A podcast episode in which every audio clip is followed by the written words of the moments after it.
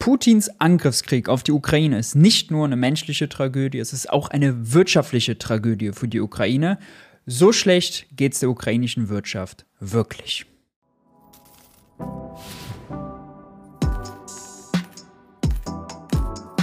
Hi und herzlich willkommen bei Geld für die Welt. Ich bin Maurice und wir schauen uns heute mal Wirtschaftsdaten zur Ukraine an. Viel wird über die russische Wirtschaft geredet, viel wird über die deutsche Wirtschaft geredet, aber am heftigsten, am härtesten ist natürlich die ukrainische Wirtschaft unter die Räder gekommen infolge des schrecklichen Angriffskriegs durch Putin.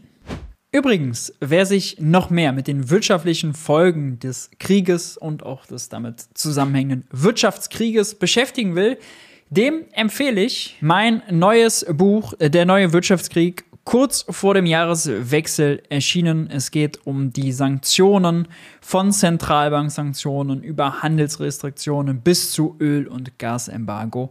Wie funktioniert das? Wie wirkt das? Wen trifft das? Wen trifft das nicht?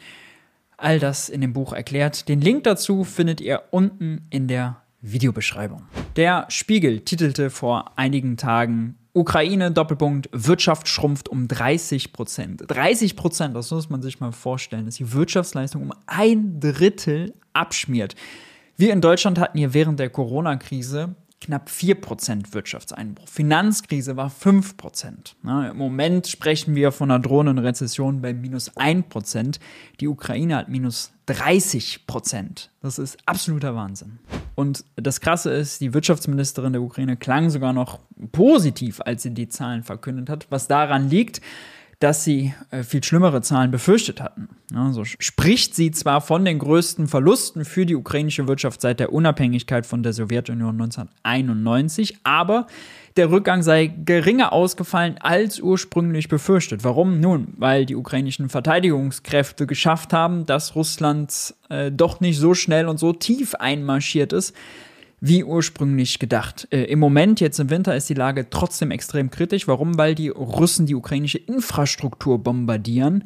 Und Infrastrukturverluste haben natürlich, also wenn ein Stromnetz kaputt geht, wenn Straßen kaputt gehen, das ist nichts, was man so schnell wieder repariert. Das wird also sehr langfristige äh, Folgen haben für die ukrainische Wirtschaft. Äh, insgesamt rechnet die Zentralbank auch nur mit plus ein paar Prozent in 2023. Also es soll nur leicht aufwärts gehen, nachdem es 2020 so weit runterging. Wir schauen uns noch ein paar andere Zahlen an, und zwar hier von der Außenwirtschaftsagentur des Wirtschaftsministeriums. Die begleiten immer ganz viel Außenhandelsdaten, haben hier ein paar interessante Zahlen bereit. Nämlich, dass hier nach Prognosen der Weltbank die Bruttoanlageinvestition in der Ukraine um 80 Prozent gesunken sind in 22. Muss man sich mal vorstellen. 80 Prozent weniger Investitionen in der Ukraine. Ja, äh, warum nun einfach Unsicherheit? Ne? Äh, kein Investor investiert, keine Firma investiert groß, wenn unsicher ist, ob sich die Investition rechnet, ob man überhaupt noch weiter das Geschäft betreiben kann. Äh, immerhin für 2023 wird mit einem Plus von 20 Prozent gerechnet, aber wenn es 80% runtergegangen ist und dann geht es wieder 20% hoch, ist das immer noch auf einem extrem niedrigen Niveau. Umso wichtiger sind jetzt öffentliche, staatliche Investitionen, weil das sind die einzigen, die sozusagen nicht profitabel sein müssen, die also auch in schlechten Zeiten von der Rampe geschoben werden können. Äh, und deswegen äh, ist jetzt hier zum Beispiel ein Investitionsprogramm in Höhe von 430 Milliarden US-Dollar ausgeschrieben äh, für die Bereiche Rüstung, Metall, Holzverarbeitung, Landwirtschaft, Energie, Pharma, Rohstoffe und Logistik. Also vieles davon kritische Infrastruktur, kann man sagen. Es geht weiter. Die Ukraine hat derzeit große Schwierigkeiten, Investoren in das Land zu holen. Geschäfte in der Ukraine bergen ein hohes Risiko. Der Kriegsverlauf ist vor dem Hintergrund der russischen Teilmobilisierung nicht absehbar. Auch die Hilfsbereitschaft der westlichen Staatengemeinschaft könnte schwinden, wenn deren Volkswirtschaften in die Rezession abdriften. Ja, das ist was, was wir bei Thema Gasembargo häufig besprochen haben. Im Moment sehe ich das allerdings äh, nicht. Also die Hilfsbereitschaft ist weiterhin groß. Die EU schnürt gerade ein großes Hilfsprogramm, auch die USA. Das äh, wird weitergehen. Auch hier noch vielleicht eine Zahl, äh, die ein bisschen Hoffnung stimmen kann. Rund 55 Prozent der Mitgliedsfirmen der European Business Association planen weitere Investitionen in der Ukraine. Äh, die meisten Firmen, die in der Ukraine aktiv sind, wollen auch weiterhin in dem Land aktiv bleiben. Also langfristig ist sowieso klar, ja, dann, wenn die Ukraine jetzt dann wirtschaftlich am Boden liegt, dann wird es auch für die deutsche Exportindustrie eine ganze Menge an Aufträgen bringen. Ähm, so schrecklich sozusagen da das Leid ist, die Firmen, die dann in diesem Geschäft tätig sind, äh, die sehen natürlich dann schon die zukünftigen äh, Aufträge. Insgesamt äh, präsentierte Kiew, äh, das war noch im Juli 22, einen Wiederaufbauplan von insgesamt 750 Milliarden US-Dollar für die Ukraine. Also eine ganze Menge Holz, die dort investiert werden muss. Und wir schauen nochmal auf den Außenhandel. Ähm, deutsche Importe aus der Ukraine sind fast auf Vorkrisenniveau. Trotzdem ist insgesamt der Außenhandel der Ukraine stark beeinträchtigt. Minus 25 Prozent, minus ein Viertel ging der Wert der Ein- und Ausfuhren zurück. Die fehlenden Transportkapazitäten, vor allem aufgrund der Hafenblockade, behinderten die Ausfuhren von Massengütern. Stark zurück ging der Export von Erzen, Chemieprodukten und Holzstoffen. Wenig überraschend ist auch der Konsum in der Ukraine extrem schwach. Die Menschen kaufen nur das Nötigste. Viele sind ja auf der Flucht, mussten sogar ihr Zuhause verlassen. Also äh, außer das Nötigste äh, geht da nicht viel. An Luxuskonsum, Selbstentfaltung ist da nicht zu denken. Und das ist natürlich für den Einzelhandel, für die Innenstädte äh, extrem schlecht. Dazu natürlich die offensichtlichen Folgen, wenn was kaputt gebombt wird an Läden. Wir haben ja Raketeneinschüsse auch in Einkaufszentren gesehen. Ja, äh, da geht dann natürlich erstmal äh, nichts mehr. Selbst in Deutschland haben wir ja gesehen, wie sensibel die Konsumstimmung ist, ja, die auf Rekordtief war, äh, weil hier die Energiekosten so gestiegen sind. Nicht vergleichbar die Lage mit der Ukraine. Trotzdem, der Konsum re reagiert relativ schnell. Äh, das hier ist noch spannend. Seit Kriegsausbruch wird die offizielle Arbeitslosenstatistik nicht mehr veröffentlicht. Ähm, die Stellenbörse GRC schätzt aber, dass bis zu 40 Prozent der Beschäftigten ihren Job verloren haben. Ne? Massenarbeitslosigkeit in der Ukraine. Einige werden natürlich zusätzlich äh, sozusagen jetzt einen Job gefunden haben äh, in Sachen Landesverteidigung im Militärbereich. Ähm, Inwiefern dort sozusagen das eingerechnet ist, wissen wir jetzt nicht. Aber klar ist, wenn die Wirtschaft zusammenbricht, wenn äh, der Konsum zusammenbricht, wenn die Unternehmen nicht mehr investieren, klar, dann werden die Menschen auch arbeitslos äh, und verlieren ihren Job. Dazu kommt, dass äh, auch Konsumieren in der Ukraine verdammt teuer geworden ist. Ihr seht hier die Entwicklung der Inflationsrate. Die wird für 22 von der Zentralbank äh, auf über 25 Prozent geschätzt. Dort liegt sie auch momentan. Woran liegt das? Nun, auch die Ukraine hat ja einen klassischen Angebotsschock. Die Wirtschaft ist zwar in der Krise, aber trotzdem äh, steigen auch da die Energiekosten, äh, steigen auch dort die Transportkosten, gibt es teilweise einfach Knappheit von Lebensmitteln. Wenn was knapp ist, dann gibt es immer ein Wettbieten um diese knappen Ressourcen, das treibt die Preise.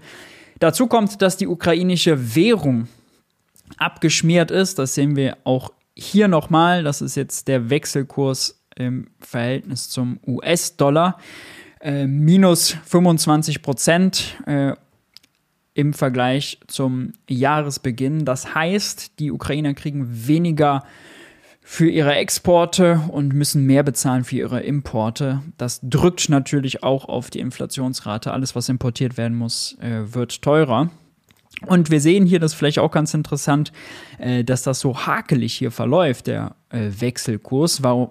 Warum? Nun, Anfang des Jahres war äh, der Wechselkurs noch nicht fixiert, aber dann im April hat die ukrainische Zentralbank entschieden, die äh, ukrainische Währung an den US-Dollar zu koppeln und mit einem fixen Wechselkurs einzufrieren. Den hat sie dann im Juni nochmal verändert, deswegen geht es hier so steil bergab äh, und nach unten korrigiert. Äh, ungefähr äh, minus 20 Prozent dürften das sein. Und in dem Zusammenhang, oder das erklärt äh, auch viel mehr diese Statistik hier, äh, die Zinsen in der Ukraine hier im Fünfjahresverlauf, also die waren, äh, der Leitzins war sowieso hoch, ja, 1920 mit 15 Prozent, war dann bei 10 Prozent bei Ausbruch des Krieges. Dort hat die ukrainische Zentralbank den auch erstmal gelassen, ihn dann aber im Juni, als sie auch den Wechselkurs angepasst hat. Ja, dass dieser Knick hier äh, zustande kam, hat sie den auch angepasst und nach oben gezogen von 10 auf 25 Prozent.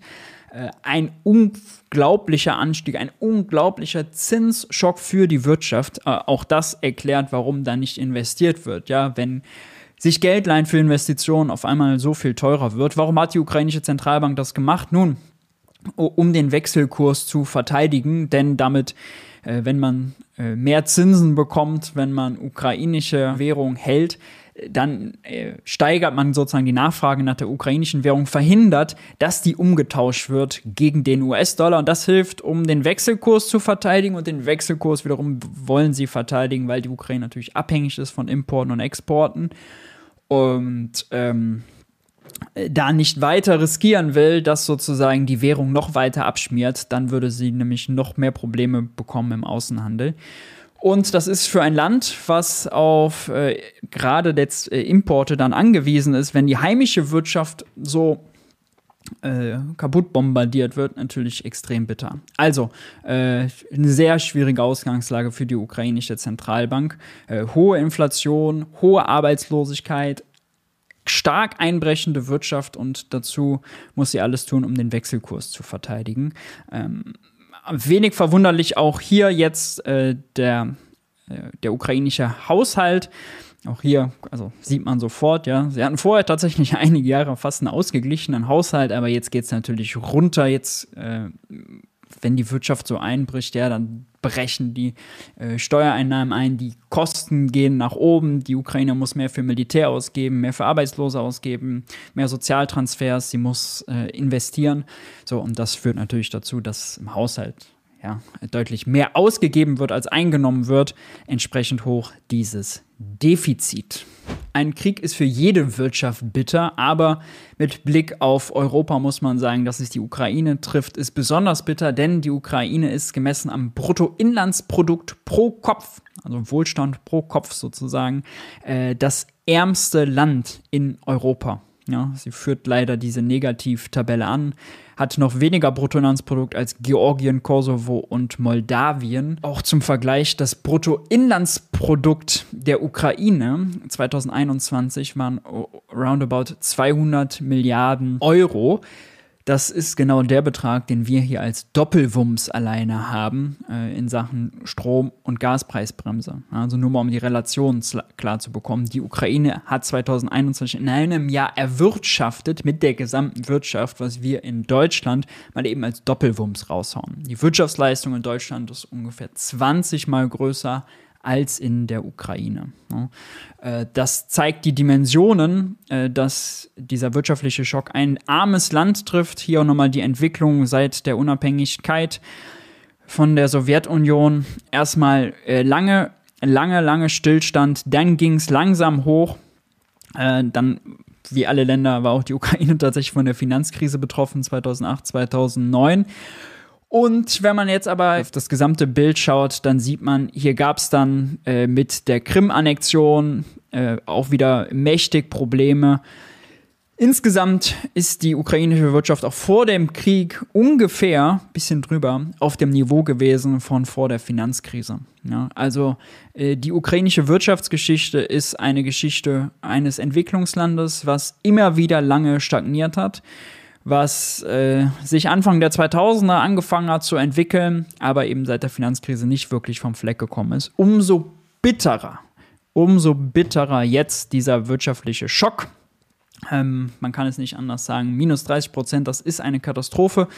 Es wäre äh, ein Gebot der ökonomischen Vernunft, wenn die EU, wenn die USA alles tun, äh, der Ukraine alle Milliarden zur Verfügung stellen, die sie brauchen, um die Wirtschaft wieder auf Vordermann zu bekommen. Soweit zur ökonomischen Lage in der Ukraine. Wenn euch das Video gefallen hat, lasst ein Like da, lasst ein Abo da. Fragen und Anmerkungen gerne in die Kommentare. Ansonsten hoffe ich, wir sehen uns beim nächsten Video. Ciao, ciao.